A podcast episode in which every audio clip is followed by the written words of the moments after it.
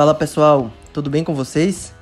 Eu sou Luiz Augusto e hoje o título de nosso episódio é 7 dicas de dor torácica para o seu plantão. Solta a vinheta.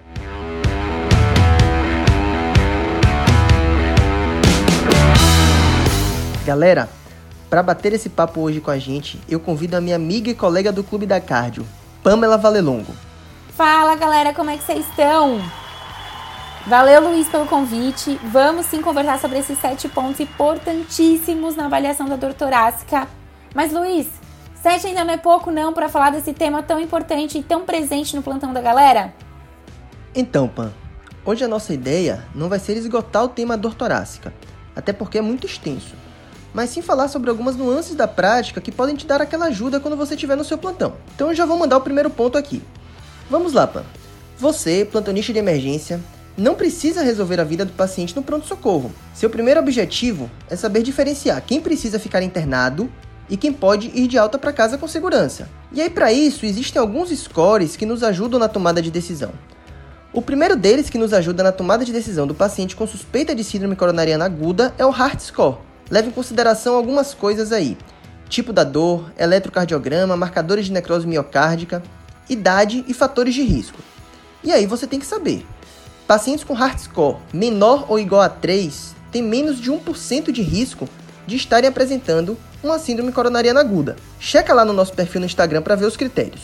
Com relação à TEP, o uso do dedímero é uma boa forma de triar pacientes de baixo e alto risco para essa patologia. Lembrando que o uso do dedímero pode ser refinado, tanto por meio do, da correção para a idade, quanto por meio do uso da ferramenta EARS. Por último, o score ADDRS nos permite com segurança afastar o diagnóstico de dissecção aórtica em pacientes que pontuam no máximo um ponto e têm dedímero inferior a 500. Beleza, Luiz. Eu vou mandar logo então a dica número 2. Gente, precisa seriar eletrocardiograma. Se a dor torácica te preocupa para diagnóstico de síndrome coronariana aguda, você não pode confiar em um único eletro para descartar esse diagnóstico tão importante. A gente precisa lembrar que todo exame complementar, o eletro é um deles, tem uma sensibilidade intrínseca, mas não chega a 100%. E a gente já sabe que se a gente seria eletro, a gente aumenta essa sensibilidade. Então, galera, é muito importante fazer mais de um eletro durante o, seu atendimento. Luiz, eu tenho certeza que você já viu e eu vejo também com frequência paciente na unidade coronariana ou TI cardiológica que teve um infarto e a gente vai olhar prontuário, só tem um eletro, não tem documentação mais do que é que aconteceu com aquele, com aquele paciente eletricamente falando. Então, vale a pena, a gente sabe que o plantão é corrido, mas vale a pena tirar um tempinho para realizar outros eletros, porque se a gente encontrar qualquer sinal de oclusão coronariana, o paciente tem que ir para o CAT. E aí eu vou puxar o gancho de sua última frase, Panzoca, que eu achei muito legal. Você falou se tiver sinais de oclusão coronariana e não se tiver sinais de supra de ST. Muito legal você tocar nesse ponto, porque sabemos que existem alterações ao eletrocardiograma que não são supra de ST e significam igualmente oclusão coronariana. Até por esse motivo, recentemente algumas pessoas têm até sugerido que a terminologia de infarto com supra fosse mudada para infarto com oclusão coronariana, de modo a chamar atenção para padrões eletrocardiográficos que não são supra de ST e que significam igualmente artéria culpada. Então aqui vai nossa terceira dica, pessoal. Não ter supra não significa que não exista oclusão coronariana. Então quais são esses padrões que sugerem a oclusão sem ser supra.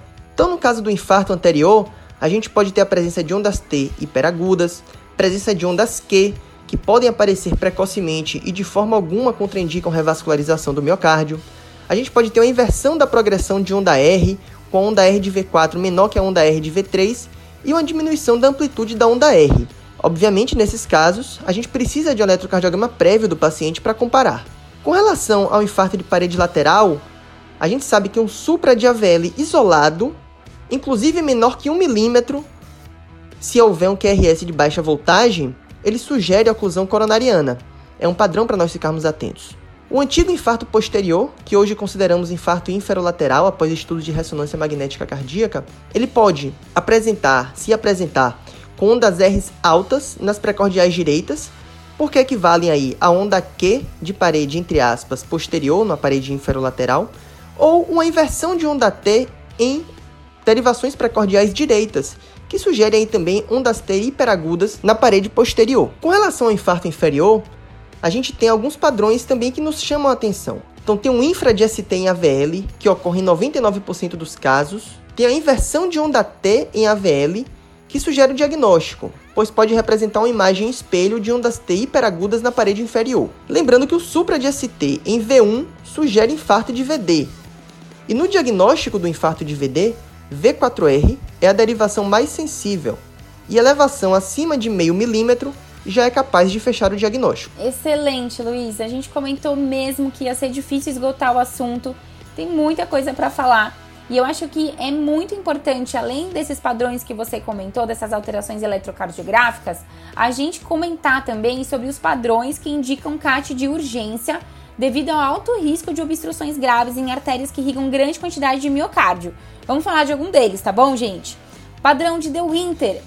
Vou falar brevemente, é um infra de ST de 1 a 3 milímetros do ponto J, seguido de uma morfologia ascendente rápida da onda T em pré-cordiais. E galera, atenção, orelha em pé, indica oclusão de DA.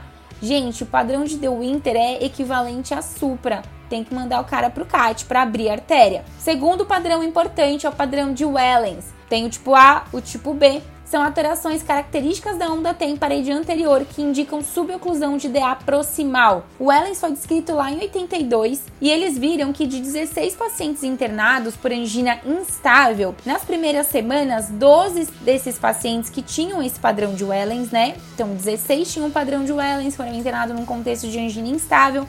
Durante a semana, 12 desses pacientes evoluíram com infarto e a artéria culpada era a DA. Então, esse padrão ficou conhecido nesse contexto. O terceiro ponto importante que indica CAT, uh, indica CAT de urgência é o supra de AVR com infradifuso, conhecido também esse padrão como isquemia circunferencial, e denota lesão de tronco ou tronco-like.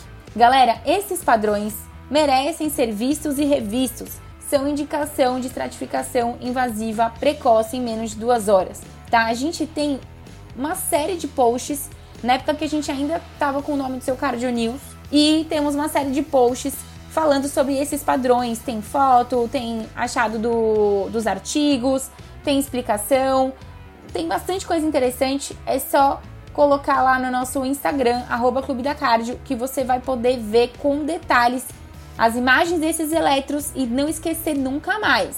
Boa, Pan. A quarta dica que eu queria trazer é: saiba avaliar os pacientes que podem receber beta-bloqueadores. Sabemos que os guidelines recomendam a introdução dessa medicação nas primeiras 24 horas pós IAM, mas devemos conhecer as contraindicações. E aí nós citamos bradicardia com frequência cardíaca abaixo de 60, BAV de segundo ou terceiro graus, ou intervalo PR maior do que 240 milissegundos, insuficiência cardíaca, frequência cardíaca acima de 100, pressão arterial sistólica menor do que 120, ou, e esse último que eu vou comentar é um achado menos utilizado, um choque index maior do que 0.8. Lembrando que para calcular o choque index, a gente divide aí a frequência cardíaca pela pressão arterial sistólica. Fiquem atentos, então, que a taquicardia pode ser um sinal precoce de choque, e iniciar beta-bloqueador nesse cenário pode ser catastrófico. Lá no Dante mesmo, Luiz, é, vale pontuar que os nossos chefes reforçavam pra gente a importância de introduzir o beta-bloqueador quando a gente tivesse segurança do uso. De preferência quando a gente já tivesse um eco do paciente e com a artéria culpada tratada. Bom, vamos de quinta dica então. Essa é quente, é muito importante. Infarto com oclusão coronariana, a prioridade é sempre reperfusão dessa coronária, porque galera, tempo é músculo. Gente, vamos lembrar que a gente precisa abrir essa coronária. Por quê? Eu tô lembrando aqui do nosso chefe Rui Ramos, lá da unidade coronariana do Dante, quando a gente discutia algum caso que o paciente vinha pra gente transferido de outro hospital e que o tempo tinha sido o tratamento não tinha sido adequado para reperfusão, ele falava, brincava com a gente, mais um cardiopata para o mundo, com grande pesar, porque o nosso esforço, inclusive desse podcast, do nosso clube da cardio, é levar conhecimento para que a gente tenha, que os nossos colegas, nosso time, nossos amigos tenham mais confiança de fazer o que é preciso para tratar, por exemplo, o infarto e tratar de maneira adequada. Galera, não dá para perder tempo na sala de emergência passando sonda nasointeral, pedindo raio-x de tórax, fazendo, pegando um acesso para fazer alguma coisa. Gente, tempo é músculo, a prioridade é reperfusão. Se você vai trombolizar, então os esforços são todos direcionados para fazer a trombólise. Atenção nas contraindicações, nas indicações e nos cuidados. Se você tem hemodinâmica, também, gente, a hora que o é, muitas vezes o hemodinamicista ele não tá no hospital. Então você acionou o cara da hemodinâmica. Meu, esse quando o cara da hemodinâmica chegar ou a mulher da hemodinâmica chegar, você tem que estar tá com esse paciente já em sala preparado para ele abrir a artéria. Então, a gente tem que fazer de tudo para cumprir o tempo e não, ah, espera, liga para um, aí vê o que é que faz. Então, não pode perder tempo, tá certo? Vou frisar mais uma vez.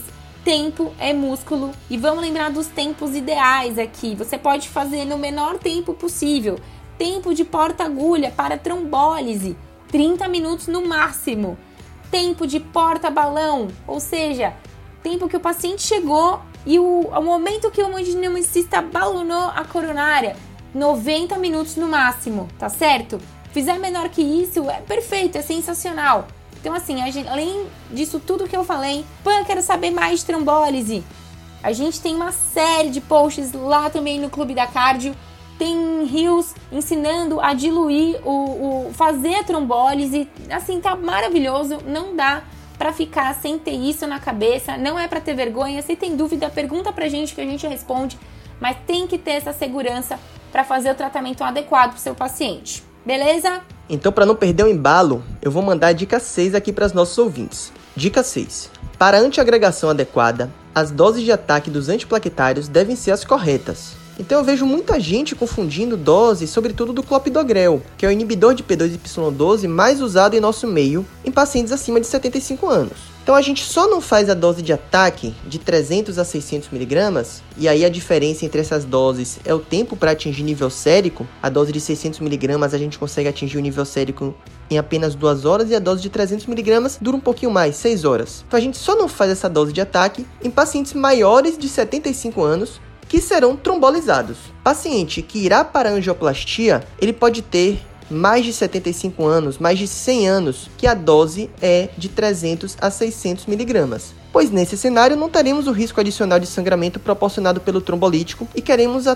todo custo prevenir trombose de estente. Então, pacientes abaixo ou acima de 75 anos que irão para angioplastia, nós fazemos a dose full, a dose de ataque do clopidogrel. Dica 7 para fechar com chave de ouro esse podcast. Saiba fazer um ecocardiograma básico beira-leito no paciente com suspeita de síndrome coronariana aguda. Isso vai te ajudar tanto para avaliar fator complicador, tipo uma CIV pós-infarto, ou uma IM aguda num infarto inferior, até avaliação diagnóstico diferencial, como TEP, dissecção de aorta. Um dos grandes diagnósticos diferenciais, por exemplo, de síndrome coronariana aguda é TEP. E aí, com o ecocardiograma, a gente pode avaliar sinais de TEP maciço, por exemplo, eu cito aqui o sinal de mecônio, é um sinal que a gente observa a hipercinesia do ápice do VD e a cinesia da porção média e basal da parede livre. Esse sinal tem uma sensibilidade de 77% e uma especificidade maior que 90% para diagnóstico de TEP. Então, TEP maciço, tá, gente? Com repercussão. E aí isso já pode te ajudar, porque ao invés de você estar tratando aquilo como um infarto, você vai poder adicionar uma Anjo TC protocolo TEP, já acionar o seu time também pensando em trombólise do TEP. Enfim, muito importante ter essa habilidade de uma avaliação, mesmo que subjetiva, do eco beira-leito. Outro diagnóstico que dá pra gente pensar diagnóstico diferencial importante, dissecção de aorta. Muitas vezes a gente tem uma dissecção de aorta ascendente que passa pelo, pelo ósseo da coronária direita, por exemplo, mostra um supra de parede inferior e aí você faria o tratamento, né? Uh, DAPT, ataque de AS, clopidogrel, heparina e lá vai todo o tratamento do supra. Mas aí, se você vê antes disso, dá uma olhadinha e consegue observar uma lâmina de dissecção nessa região anatômica, pô, seu tratamento muda, você vai chamar a cirurgia cardíaca para abordar esse cara de emergência. Então, assim, é muito importante ter essa habilidade. Fora outras questões, você avaliar função de VD, função de VE, avaliar cava, avaliar tamponamento, sinais indiretos de tamponamento. Então a gente consegue, se tem um derrame pericárdico importante, você consegue ver através do eco se tem sinais de restrição ao enchimento ventricular e aí você clinicamente vai fazer o diagnóstico do tamponamento cardíaco. Então assim, gente, para quem fica comigo tanto na lá no Dante nos plantões da UTI pós-operatória e da, coronaria, da unidade coronariana, como quem está comigo lá na residência do Eco do Einstein, eu comento muito sobre essas habilidades, a importância de treinar isso e faço com que quem tenha interesse treine comigo, porque isso muda a conduta dentro da sala de emergência. A gente tem. É, tá dentro do nosso propósito, né, gente? Fazer. falar disso, treinar a galera, responder post lá no Instagram. A gente sabe que a gente tem bastante pergunta, mas a gente responde todas. Pode demorar um pouquinho, mas a gente responde todas. Então, se você tem dúvida, pô, eu quero ver uma imagem, me ajuda. Cara, a gente vai atrás, faz post, faz reels para ajudar vocês a ficarem com mais habilidade no olho, né? Isso dá para ajudar via online. Agora, ao vivo, galera, lá nos seus hospitais, pratiquem, peguem o aparelho, pega um amigo seu que manja mais e vai treinar com ele porque isso é muito importante e faz diferença. Galera, espero que vocês tenham gostado dessas todas essas dicas. Sensacional, Pan. É impressionante aí como o papel do ecocardiograma e do ultrassom beira-leito vem crescendo exponencialmente na nossa prática clínica e mudando aí a forma como a gente conduz nossos pacientes. Inclusive lá no Dante, no nosso estágio no pronto-socorro, a gente tem a oportunidade aí, o privilégio de treinar bastante a ultrassonografia nos nossos pacientes e ajudar melhor na nossa tomada de conduta. Pan, eu vou tomar a liberdade aqui de dar uma dica plus, a cereja do bolo do nosso podcast. Então, pessoal, é o seguinte: para o paciente ter um bloqueio de ramo esquerdo em vigência de síndrome coronariana aguda, muito provavelmente houve a obstrução da DA proximal. E aí, nesses casos, devido à isquemia de grande parte da parede anterior, é esperado que o paciente esteja com estabilidade hemodinâmica e até mesmo choque cardiogênico, Existem os critérios de Sgarbossa, Smith, para tentar nos ajudar a diferenciar aí se o bloqueio de ramo esquerdo é novo ou antigo, mas lembre-se disso porque essa dica vale para a prática. Se o paciente está hemodinamicamente bem e tem um bloqueio de ramo esquerdo no eletrocardiograma, provavelmente esse bloqueio de ramo esquerdo é antigo. Bom, pessoal, espero que vocês tenham curtido nosso episódio de hoje. Lembrando que nosso site já está no ar e lá vocês poderão aproveitar nossos conteúdos de forma mais aprofundada. Até a próxima! Galera, tchau, tchau, até a próxima! Lembrem de seguir a gente, só último aviso, arroba Clube da Cardio, arroba Clube da Cardio Podcast, acessem nosso site www.clubedacardio.com.br, curtam o nosso podcast nas plataformas de streaming, mandem a opinião de vocês, porque é para vocês que a gente faz tudo isso, para levar a cardiologia atualizada técnica para os quatro cantos do Brasil. Valeu!